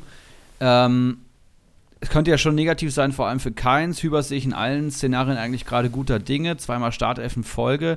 Was würdest du sagen? Wie realistisch ist es denn, also deiner Meinung nach? Mm, also, die haben ja jetzt das 3-4-1-2 gespielt. Das wäre tatsächlich das System, wo keins eventuell über wäre. Oder wo er vielleicht als Wingback spielen würde, wo er natürlich einen Tick defensiver wäre. Also das kann man mit Salai vergleichen. Die, die, haben ja auch zwei Systeme gespielt. In dem einen war er eher rechtes Mittelfeld, in dem Anfang war er Außenstürmer. Wenn er Außenstürmer war, hat er immer besser für mich gepunktet, als wenn er im Mittelfeld war. Wenn es bei Keins auch so ist, musst du natürlich gucken, weil der ist preislich natürlich schon sehr teuer. Ähm, ich glaube, wenn die Dreierkette spielen, dass sie eher das spielen würde. Von daher wäre ich bei Keins auf jeden Fall vorsichtig. Hübers natürlich halten. Ich wollte den auch haben. Den hat sich Keiler jetzt geholt. Glückwunsch nochmal dazu. Ich würde es einfach erstmal abwarten. Es kann ja sein, dass es heiße Luft ist. Es war einfach Länderspielpause. Er wollte mal was ausprobieren. Die fahren ja, die fahren ja bisher gut mit der Viererkette. Eigentlich gibt es ja wenig Eben. Grund, da was zu ändern. Ähm, also ich würde Hübers definitiv behalten, egal ob Vierer- oder Dreierkette. Und bei Keins einfach beobachten. Der kam jetzt ein paar Mal schon von der Bank, aber selbst da kann er noch gut punkten. Und ich persönlich halte den fußballerisch für zu stark, als dass er nicht äh, weiter eine große Rolle bei Köln spielen sollte. Ob jetzt mit Dreierkette oder Viererkette. Same, okay. Ja, also ich bin auch, glaube ich, der Meinung, dass wir bei der Viererkette erstmal bleiben werden bei Köln, aber Gerade jetzt gegen Mainz ist natürlich ein taktischer Kniff schon Überlegung wert, aber ich glaube nicht, dass er von einem Spiel gegen Paderborn, wo zum Beispiel ein Hübers auch gar nicht dabei war, jetzt einfach sofort die Dreierkette einsetzt. Sondern für mich klang das auch im Interview so, das etablieren wir jetzt mal parallel als Alternative, so im Laufe der Zeit. Ja, also das ist wirklich ähm, eine ernste Option wird. Dafür müssten erstmal alle wieder da sein. Das ist vielleicht was für die Winterpause, aber selbst dies kurz. Also ich würde es auch nicht äh, für zu wichtig nehmen. Ich habe mir einfach mal Gedanken gemacht, wie bei einer Umstellung das Ganze aussehen könnte. Ja, spannend. Ich hätte auch noch eine Ich hätte Perle. eine Frage zu, zu ähm, Köln. Ähm, oh ja, gerne, dann ist du. Wie seht ihr Modest äh, in Anbetracht seines Marktwerts? Weil ich bin jetzt auch schon seit Tagen mit Zwietracht im, im Austausch, weil wir beide halt Modest haben. Und jetzt ist er schon ein bisschen gefallen, war die ganze Zeit 18,5 wert. Da hatte ich kein gutes Angebot, jetzt ist er noch 17 wert. Würdet ihr den für 17 Millionen behalten oder verkaufen? Weil, also klar kann der das halten und auch weiter seine Tore machen und er hat es ja auch schon mal bewiesen, aber irgendwie traue ich der Kiste auch noch nicht so ganz. Ich habe zwar auch keinen Ersatz in, in Aussicht, von daher ist er momentan erstmal relativ fest im Sattel. Aber an und für sich hätte ich gerne mal eine Einschätzung von euch, ob man ihn halten sollte. Ist viertbester Comunio-Spieler derzeit, muss man auch mal sehen. Ähm, aber die Frage ist halt, hält er das, zieht er das durch oder sollte man hier gucken, dass man den bestmöglichen Moment des Verkaufs mitnimmt? Ähm, also guck mal, du könntest jetzt für 800.000 aufpreisen Kimmich holen und wenn du mich fragen würdest, Kimmich oder Modest, würde ich immer sagen Kimmich, ja, weil du da eine garantierte Leistung hast. Modest natürlich viel anfälliger und viel volatiler durch seine Doppelpacks und wenn er nicht trifft, kannst du ihn bei Comunio auch vergessen. Ähm, auf der anderen Seite, wenn ich knapp drunter unter Marktwert gucke, Wekost, Kramaric, Sané, Wirtz, da würde ich mir eigentlich nur Kramaric holen im 1 zu 1 Stil. Da habe ich das Gefühl, da geht eher noch mehr nach oben. Aber es kann auch sein, dass ein Modest seinen Stiefel durchspielt. Aber ich bin eher immer ein bisschen vorsichtiger und ich würde, glaube ich, verkaufen. Ich bin da auch manchmal zu vorsichtig und gerade deswegen, wenn man bedenkt, wo Erik und ich in der Tabelle stehen, würde ich ihn einfach erstmal behalten. Und wenn er nicht funktioniert, dann kannst du ihn immer noch abgeben. Der wird jetzt nicht großartig weiterfallen. Der ist ja auch nur gefallen, weil einfach alles gefallen ist. Von daher hast du jetzt auch keinen Marktwert auf andere Spieler, die du für ihn kaufen könntest, äh, verloren. Ein Kramaric ist genauso gefallen, ein Wirtz ist gefallen. Du kannst theoretisch ein, ein Kimmich ist gefallen, du kannst einen Kunku für zwei Millionen mehr kannst du holen. Ähm, von daher würde ich ihn erstmal behalten und wenn er mal ein ganz schlechtes Spiel hat, wo er vielleicht nicht trifft, zwei Großchancen vergibt, vielleicht sogar Minuspunkte holst, dann gibst du ihn einfach direkt ab. Und äh, im Big Gun-Bereich äh, wird da sicherlich noch einiges bei euch offen sein und dann holst du dir einfach wen anders für ihn. Ja, wobei man halt auch einfach sagen muss, dass das Programm echt vielversprechend ist. Also Mainz, dann daheim gegen Gladbach, Bielefeld, Augsburg, ja, Wolfsburg und dann noch Stuttgart zum Jahresende. Also das ist wirklich echt verlockend. Und ja, ich habe ja gerade schon gesagt, Ersatz ist momentan eh nicht zu sehen. Von daher bleibt er auf jeden Fall. Aber ich werde das auf jeden Fall äh, weiter beobachten. Und äh, ja, danke für eure, für eure Einschätzung. Dann komme ich jetzt noch mit meiner Perle um die Ecke, die mal wieder das Spielprogramm der nächsten fünf Partien ist, der nächsten fünf Spieltage ist. Wir haben ja die geile Statistik von Florian, die ich hier immer wieder rauskramen ähm, kann. Ist eine Excel-Funktion und wir sehen vor allem, dass Stuttgart und Fürth ein beinhartes Programm haben. Also Stuttgart ist hier wirklich mit Abstand das am dunkelroteste Programm. Die nächsten fünf Gegner lese ich gerne mal vor. Dortmund, Mainz, Hertha, Wolfsburg und Bayern. Also nicht nur Dortmund und Bayern dabei, sondern auch Mainz, eine der Mannschaften der Saison unter Svensson, finde ich bis jetzt. Wolfsburg erstarken gerade unter Kofeld und auch Hertha ist gerade im Aufwind. Also das sieht, sieht nach schwierigen Wochen aus für Stuttgart. Ich hoffe, dass Silas schnell wiederkommt und Fürth, ja, sowieso die schlechteste Bundesligamannschaft bisher, aber jetzt die nächsten Gegner sind auch richtig happig, alle fünf. Gladbach, Hoffenheim, Leverkusen, Union Berlin und Dortmund.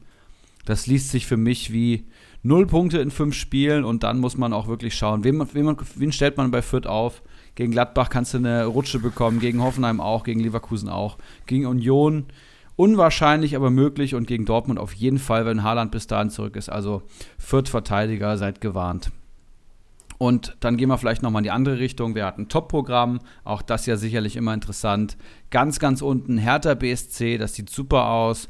Nächstes äh, Spiel ist das Derby gegen Union Berlin und dann folgen Augsburg, Stuttgart, Bielefeld und Mainz. Augsburg, Stuttgart und Bielefeld gerade komplett außer Form. Ähm, eine der schwächsten Mannschaften in der Formtabelle, glaube ich. Plus der schlechte Tabellenplatz macht dann so einen niedrigen Score. Und wen haben wir hier noch? FC Bayern München, ja, da kommen jetzt auch, sage ich mal, die leichten Gegner auf dem Papier, aber Bayern sowieso immer Favorit. Und auch der erste FC Köln ist hier die drittbeste Mannschaft in der Statistik mit einem schönen Programm. Mainz, Gladbach, zwei relativ starke Gegner, würde ich sagen. Und dann aber Bielefeld und Augsburg, wo Köln, glaube ich, wieder ähm, Spiele gewinnen kann. Und dann kommt Wolfsburg. Und das, gut, das ist aber dann schon fünf Spieltagen. Da muss man schauen, wo man bis dahin steht. Da sind wir schon kurz vor Weihnachten. Ja, das vielleicht nur als kurzer Exkurs vom zwölften Spieltag. Spannend, spannend. Dann können wir wieder auftauchen, glaube ich, und uns der nächsten Kategorie widmen, oder bin ich da falsch informiert? Ich denke nicht. Ich denke auch nicht. Okay. Schmieden wir, oder?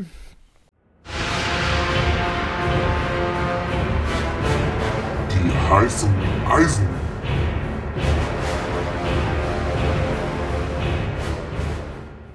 Und da sind wir in der beliebtesten Kategorie angelangt, die heißen Eisen, der Jingle direkt aus Isengard. Und ich starte mit einem ganz heißen Eisen, Stürmer von der Hertha, Stefan Jovetic. ähm, kleiner Scherz. Niklas Stark heißt er hier bei mir am Zettel, kommt auch von der Hertha. 26 Jahre mittlerweile. Ich dachte irgendwie, dass er schon viel älter wäre. 3,44 Millionen wert, 15 Punkte geholt in 10 Spielen, macht ein PPS von 1,5. Das ist für 3,4 Millionen viel zu teuer, muss man erstmal sagen. Aber auch hier gibt es den klaren Aufwärtstrend und dann ziehe ich eher so lieber die Punktzahlen der letzten Spiele zu Rate, wenn ich so einen Transfer tätige. Der hat nämlich 13 Punkte in den letzten drei Partien geholt. Und äh, das macht dann wieder ein PPS von 4,33 in Form und ist ein richtig starker Wert. Und wenn er die Form irgendwie bestätigen könnte, dann ist er auf jeden Fall eine Kaufempfehlung. Marktwert steigt auch und Hertha hat ein super Programm. Also spricht alles für Niklas Stark. Also ich glaube nicht, dass er das halten kann, weil das konnte er noch nie und ich wüsste nicht, warum das jetzt passieren sollte, weil Hertha jetzt auch nicht gerade super im Aufwind ist. Die haben sich zwar ein Stück weit stabilisiert, aber ich glaube, es ist eher eine Momentaufnahme Ähm, aber selbst wenn er sich irgendwo zwischen seinem anderthalber PPS und dem Inform PPS bei zweieinhalb PPS oder so ähm, einsortiert, dann ist, denke ich, dreieinhalb Millionen in Ordnung. Gibt aber schon viele Alternativen, gerade auf der Verteidigerposition, finde ich. Aber klar, man muss ihn beobachten. Wenn es so weitergeht, dann ist er mit den dreieinhalb Millionen auf jeden Fall sehr günstig. Ähm, wen ich auch aktuell preislich recht günstig finde, wo ich mich auch gewundert habe, ist Julian Brandt. Da kann vielleicht Felix gleich was zu sagen. Der spielt aktuell immer. Zudem kam jetzt die Nachricht, dass Rainer erst im neuen Jahr wieder eine Option ist. Der hat einen PPS von 4,63, äh, hat auch schon zwei Tore gemacht, aber hatte gerade danach auch Spiele, wo er einfach ohne Tor und ohne Vorlage fünf Punkte mehrfach geholt hat. Also wirklich auch gute Rohpunkter dieses Jahr. Ähm, ist ein Dortmunder, die eigentlich tendenziell immer zu teuer sind, aber ich finde, PPS 4,63 aktuell gesetzt. Ähm, da ist er mit 9,7 Millionen aktuell recht fair bewertet. Gerade wenn ich ihn vergleiche mit Spielern wie Kostic, der bei über 15 Millionen steht, oder seinem Partner Bellingham, der 10,8 kostet und einen PPS von 3,82 hat. Was würdest du dazu sagen als Dortmund-Fan, Felix? Also ich bin auch echt angetan. Er war bei unserer Markt, aber es hat halt finanziell bei mir nicht reingepasst, weil ich ja im Sturm ähm, Lewandowski, Müller und Modest habe und dann hinten drumherum nur noch so ein bisschen Quatsch bauen kann. Und Modest für ihn aufzugeben, war es mir dann nicht wert. Aber generell finde ich den auch echt spannend. Hat sich auch echt gemacht. Auch unabhängig von Comunio auf dem Platz eine richtige Bereicherung, hängt sich rein, hat gerade gegen Ajax ähm, ein super Spiel gemacht, mit das stärkste in der Saison, was auch vom, vom Trainer so bestätigt wurde in der Pressekonferenz danach. Also der scheint wirklich ein Stein im Brett zu haben. Viermal, ähm, nein, sogar fünfmal in Folge jetzt in der Startelf in der Bundesliga gewesen. Also das ist wirklich, wirklich gut. Und du hast es gerade schon gesagt, viele Performances mit fünf Punkten. Also das, das kann sich sehen lassen. Und ich würde den definitiv momentan, ähm, ja, wenn es passt, auch, auch kaufen. Und wir sehen hier das gleiche Phänomen wie bei Hazard, dass er über 12 Millionen wert war und jetzt komplett eingekracht ist. Und das sollte man dann einfach ausnutzen. Dem ist nichts hinzuzufügen von meiner Seite. Ich habe ähm, außer Jovetic auch keine weiteren heißen Eisen, weil ich leider so damit beschäftigt war, um die Welt zu jetten und die Bundesligaspieler zu scouten, dass ich äh, ja die heißen Eisen aufm, im Ofen gelassen habe quasi. Es sei dir verziehen bei dem geilen äh, Update aus der Länderspielpause. Ich habe noch Grisha Prömel dabei, auch 26 Jahre, Marktwert ähnliche Region wie bei Stark, 3,73 Millionen. 18 Punkte geholt in 8 Partien. Ist leicht besser als Niklas Stark, aber PPS auch nur bei 2,25. Ähm, da passt das Verhältnis von PPS und Marktwert auch noch nicht so äh, ganz, aber auch hier ist es die aufstrebende Form, die einem so ein bisschen Hoffnung macht. Ähm, elf Punkte in den letzten drei Partien, ist dann bei PPS 3,6. Das kommt dann schon eher an die Region und Grisha Prömel ist halt auch jemand, der Torgefährlich, äh, Torgefährlichkeit ausstrahlt aus dem Mittelfeld. Und äh, ja, jetzt Berliner Derby. Vielleicht wird er zum Held. Ähm, ich finde ihn einen der stärksten Berliner Mittelfeldspieler und glaube ich gerade absolut gesetzt da, wie die anderen auch. Also Kedira, Haraguchi und Prömel. Super Trio und ich glaube, er ist der Torgefährlichste davon. Also Grisha Prömel hat den geilsten Namen der Liga, oder? Als du es gerade gesagt hast, habe ich es wieder gedacht. Da stimmt einfach alles. Erstmal Prömel, einfach schon so ein richtig schöner Nachname und dann davor Grisha, das geht einfach runter wie Öl. Dachte, du bist Fan von Herbert Bockhorn. Ja, bin ich auch, aber ja, ja, die beiden, die beiden, ähm, die tun sich nicht viel. Eventuell Herbie, Herbie aus B, eventuell auf 1, aber dann kommt auf jeden Fall schon Grisha. Der, glaube ich, auch der einzige Mensch der Welt ist, der Grisha heißt, oder? Echt so. Also wenn Klingt unter euch jemand ist, der Grisha heißt, äh, gerne in der Facebook-Gruppe einmal melden. So Oder Prömel mit Nachnamen. Oder vielleicht ist auch Grisha Prömel Mitglied der Facebook-Gruppe, man weiß es nicht. Aber sportlich, sportlich auf jeden Fall äh, absolute Empfehlung, sehe ich, seh ich ganz genauso. Okay. Ähm, ich habe noch eine, ein heißes Eisen noch. Und zwar ist das Omar Mamouche. Und das hängt mit einer Nachricht von heute zusammen. Der ist wieder im Teamtraining. War auf jeden Fall Stammspieler vor seiner Verletzung. Ähm, bei Stuttgart fallen immer noch sehr viele Offensivspieler aus. Ich denke, er wird sich wieder direkt durchsetzen. Hat auf jeden Fall einiges an Potenzial, hat auch schon äh, gezeigt, dass er es wert ist. Und ähm, ja, kostet aktuell 3,5 Millionen. Und ich glaube, da gibt es wenig Stürmer, die ähm, spielen und günstiger sind. Man muss natürlich sagen, Stuttgart hat auch ein bretthartes Programm, das muss man auch beobachten. Aber er sollte einer von wenigen Spielern sein, die auch in der Länderspielpause jetzt noch ansteigen. Von daher lohnt er sich, glaube ich, so oder so. Und man kann ihn ja auch einfach nur zum Marktwertgewinn kaufen. Ja, und allein durch die Standards, die er schießt, ist er natürlich super gefährlich und immer wieder für Torschussbeteiligung und im besten Fall auch für ähm, Scorerpunkte gut.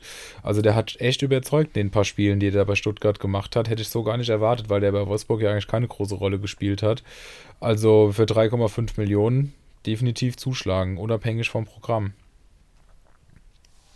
Ich habe den live gesehen gegen Stuttgart im Stadion und mit Abstand der auffälligste Offensivspieler da. Also war ja auch schon mal ein Riesentalent bei Wolfsburg und jetzt habe ich das Gefühl, bekommt er die Spielze Spielzeiten, die er braucht, um sich zu entwickeln. Ich glaube, wir werden in den nächsten Jahren vielleicht viel von Mamouche hören in der Bundesliga. Echt sehr, sehr vielversprechend.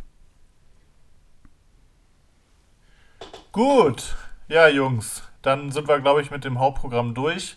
Ich habe allerdings noch ein kleines Spielchen für euch, wenn ihr Lust habt. Das geht noch. Gerne. Dann willkommen in Strambolis Game Show. Besten Quiz der Welt. Strambolis Game Show.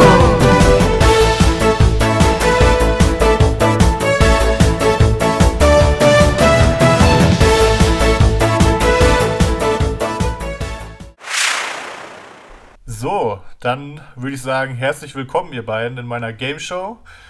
Ähm, wir spielen heute Schätzen. Also, ich stelle euch zwei Sachen gegenüber und ihr müsst schätzen, wer davon mehr oder weniger hat. Ihr werdet das sehr leicht verstehen.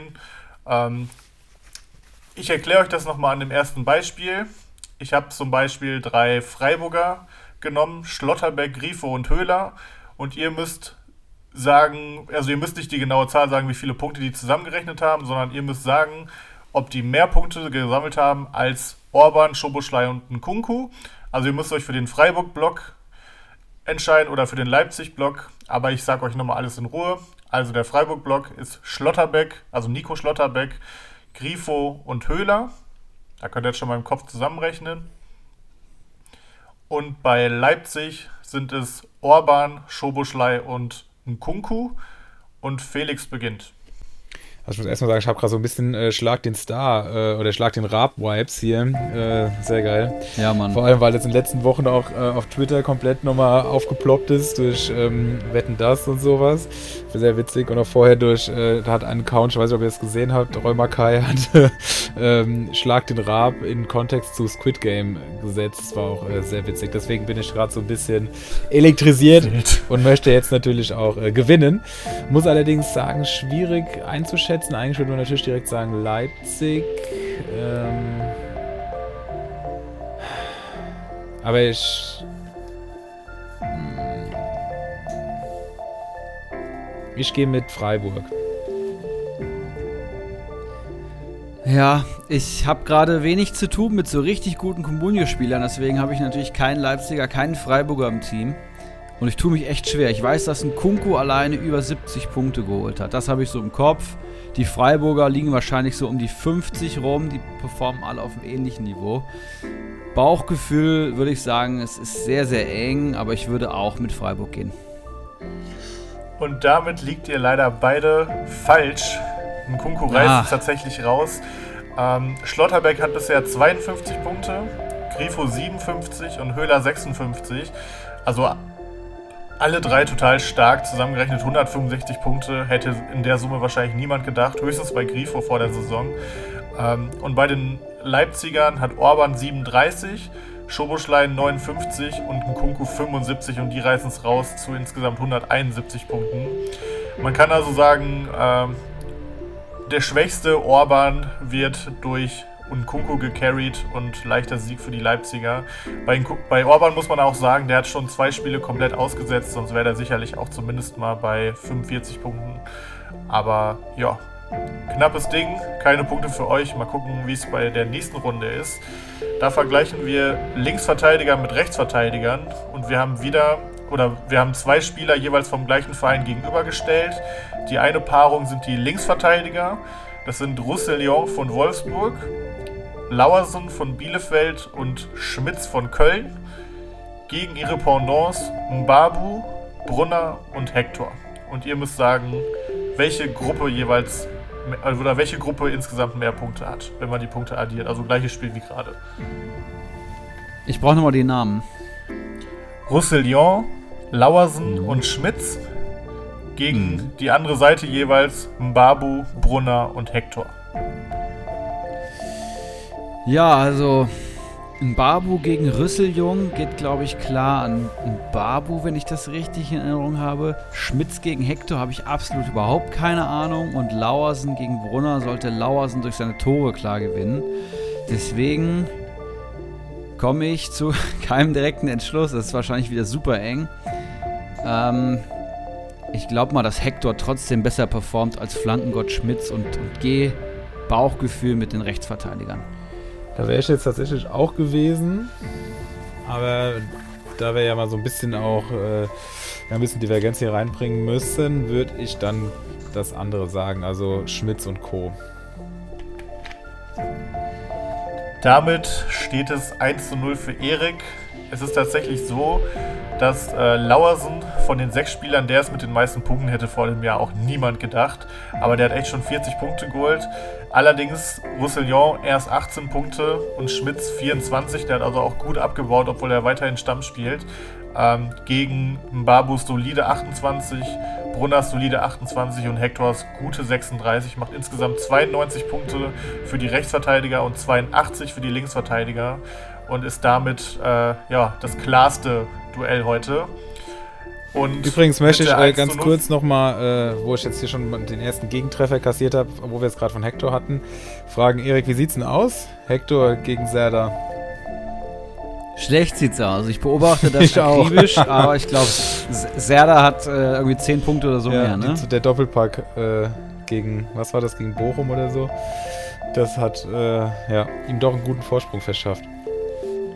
Der PPS kommt und auch ein Hector wird das Tor nochmal treffen. Bin gespannt. Bisher bin ich zufrieden.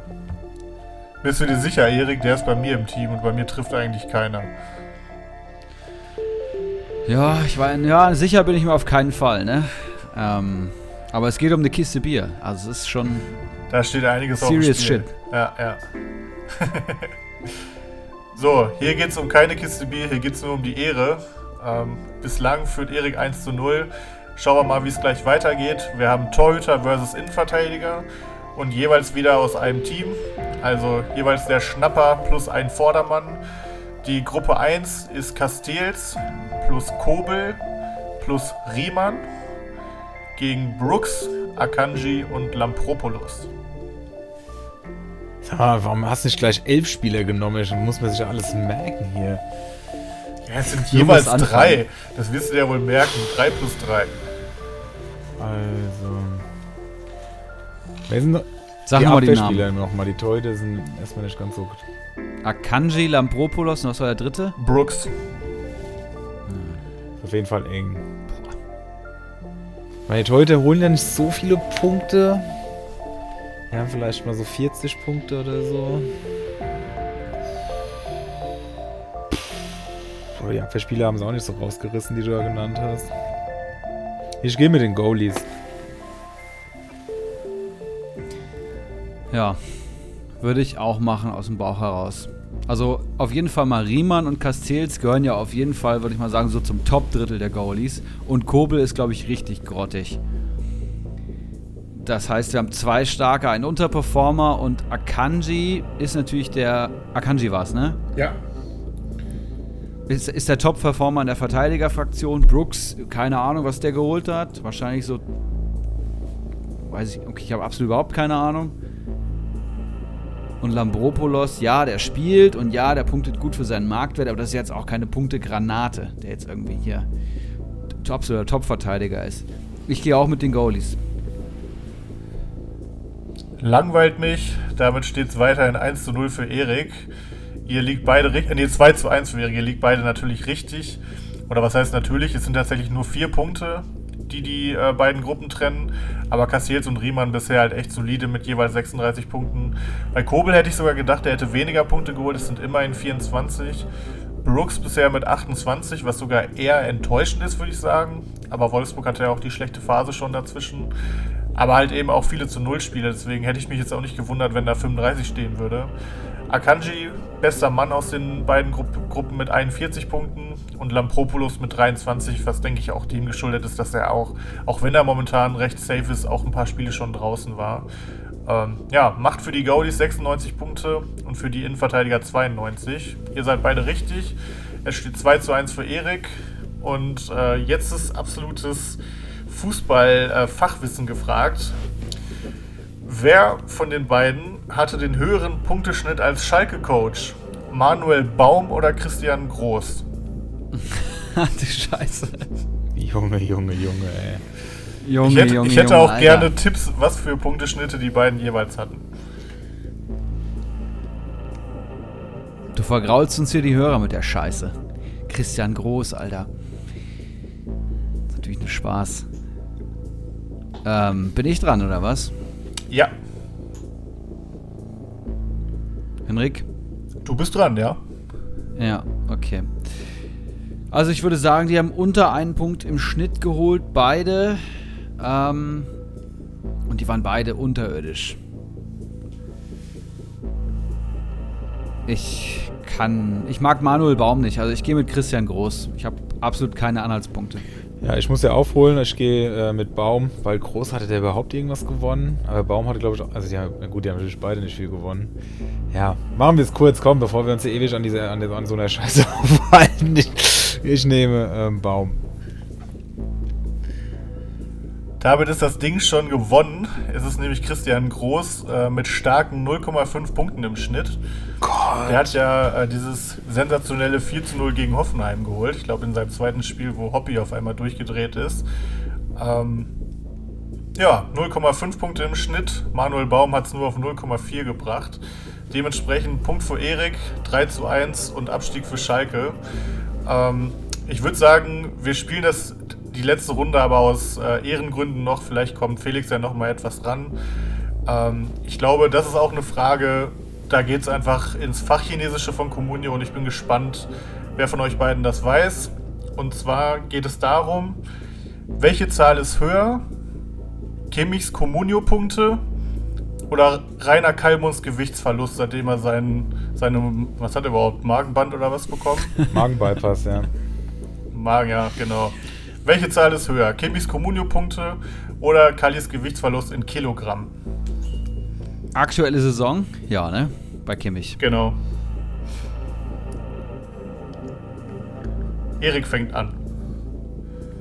Schon wieder. Ja, du hast doch eh schon gewonnen. Ah, ich, ich, also Rainer Kalmund hat mich wirklich begeistert. Ähm, wusste nicht, dass man so viel abnehmen kann in der Zeit. Steht ihm auch eigentlich ganz gut, finde ich. Er braucht keine zwei Stühle mehr. Aber ich entscheide mich hier für die Kommunio-Punkte. Obwohl, ja doch, ich entscheide mich für die Kommunio-Punkte und würde sagen, Kimmich hat mehr Punkte geholt als Rainer Kalm und Kilos verloren.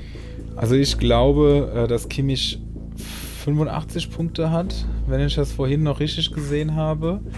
Und ich habe gerade natürlich noch äh, exklusiv mit Frau Ludovic geguckt, ist ja klar. Und da war ja großes Thema, unser Kali. Und da hat er gesagt, dass er 180 Kilo gewogen hat und äh, jetzt noch irgendwie so um die 90 wiegt, 88 oder so. Also müsste es, wenn ich richtig gerechnet habe, die Gewichtsabnahme von Kali sein, die höher ist als der Punktestand von Kimmich. Ja, ist richtig, fast genau. Ah ja, du, du Da hast gesagt, es geht ich Fachchinesisch, da bin ich doch da. Da bin ich doch auch da und da schnapp ich mir doch auch die Punkte, ist doch, ist doch, ist doch klar. 90 Kilo hat er abgenommen, unser Kali. Hat er das eine, ein oder andere Frikadellchen sich gegönnt in seiner früheren Zeit. Mann, Mann, Mann, ey, 90 Kilo abgenommen. Ist schon Wahnsinn. Kann man mal machen, würde ich sagen. Echt so, ja. Und du bist ja nochmal rangekommen. Damit steht es am Ende 3 zu 2 für Erik. Ähm, die wichtigste Frage hast du aber gewonnen, Felix. Von daher können wir, glaube ich, alle mit erhobenem Haupt aus diesem Podcast rausgehen. Und ja, würde sagen, das hat ja ganz gut funktioniert. Schiedlich, friedlich, würde ich sagen. Sehr schön. Klasse. Trotz Länderspielpause. Ich habe noch also auf jeden, auf jeden Fall, ich habe noch eine kleine Anmerkung, Jungs, bevor wir das jetzt hier abrappen, wie man so schön sagt. Ähm, wir brauchen Gäste, liebe Leute. Die, Timo hat die Gästesaison eröffnet. Ich glaube, wir sind mit der Hard- und Software jetzt so gut eingeschossen, dass wir problemlos jede zweite Woche zu viert aufnehmen könnten. Also sowohl ähm, extern als auch intern. Meldet euch gerne, wenn ihr Interesse habt, hier mal Gast in der Folge zu sein. Wir haben 54 Manager. Ich weiß, dass viele heiß sind. Ähm, die Liste, die Gästeliste beginnt jetzt wieder und ich freue mich, wenn wir nächste Woche schon wieder den zweiten Gast begrüßen dürfen. Und äh, ja, das werden, glaube ich, lustige Runden werden bis Weihnachten dann. Ja, dem kann man sicherlich nur zustimmen. Hat der letzte Woche, wie vorhin schon gesagt, auch hervorragend funktioniert. Und das könnte noch sehr, sehr spannend werden. Wird es sicherlich auch, nicht nur könnte, also das wird spannend. Und ähm, ja, schreibt Erik, meldet euch und dann kriegen wir das auf jeden Fall irgendwie gebacken. Ihr müsst auch nicht an, ihr müsst auch nicht fünfmal sagen, dass, äh, dass es euch eine Ehre ist, dabei zu sein. Dreimal reicht. Ich fand fünfmal eigentlich ganz schick. ah ja, von mir so. Dann lassen wir es bei fünfmal. Okay, Männer. Dann Macht's würde ich gut. sagen, bis nächste Woche. Macht's gut und Wochenende wieder Bundesliga-Fokus. Gott sei Dank. Jawohl. Ach so, Henrik. Dann würde ich. Äh, ja, bitte. machst du jetzt eigentlich äh, Vendetta oder äh, Sonnenbank-Flavor als Outro oder geht das nicht? Das kann ich leider nicht machen wegen Copyright, aber ich könnte es vielleicht auf der Flöte nachspielen, wie äh, vor ein paar Wochen. nee, das kann ich leider nicht Schade. machen. Dafür sind wir einfach viel zu populär. Ähm, innerhalb von einem Tag wüsste halb Deutschland, äh, dass wir ein äh, urheberrechtsgeschütztes Lied in unseren Podcast gepackt haben und das äh, können wir leider nicht machen. Verdammt. Wo Flair sein neues Album nicht mal Carlo Cooks Nutten nennen darf, also das ist doch alles, ist es auch nicht mehr Darf das, was nicht? es mal war. Nee, nee, off offiziell hat ein Gericht es ihm verboten, damit Geld zu verdienen. Also schon geil, ne? Währenddessen kann KIZ, die ich ja auch sehr feier, die können machen, was sie wollen, ne? Die, die landen einfach nicht auf dem Index, die haben ja auch einfach Sachen dabei, die gehen eigentlich gar nicht. Aber ich glaube einfach, weil sie es so offensichtlich Das ist ironisch Satire, meinen, dass bei Satire denen einfach alles, alles. durchgewunken wird. Ja, ja, kann man echt so sagen. Aber gut, machen wir es vielleicht dann jetzt doch zu. also, macht's Gut. gut, Jungs. Ciao, ciao. Ich würde dann, wie der Kalli, wo er eben Thema war, immer so schön bei Grill den Hensler sagt, sagen, für die Folge heute 10 von 10 Punkten und damit Schluss aus Nikolaus. Kalli, ich habe ja eben schon mal gesagt, du weißt alles, ne? Was ist los mit den beiden? Ja, ich glaube, ist man, das muss- man muss das etwas globaler. Ich brauche zwei Minuten. Jetzt fang mich nicht an zu unterbrechen. Guck mal, bis Hier komm, ich schmeiß Nee, schon warte, nee. was rein. Nein, Bis 52 hast du, dann ist ja, Werbung, ne? So, pass auf. Wenn der einen Vertrag unterschreibt und Papa zweimal 100.000 kassiert, dann ist das ein Vergehen, das muss bestraft werden. Schluss aus, Nikolaus.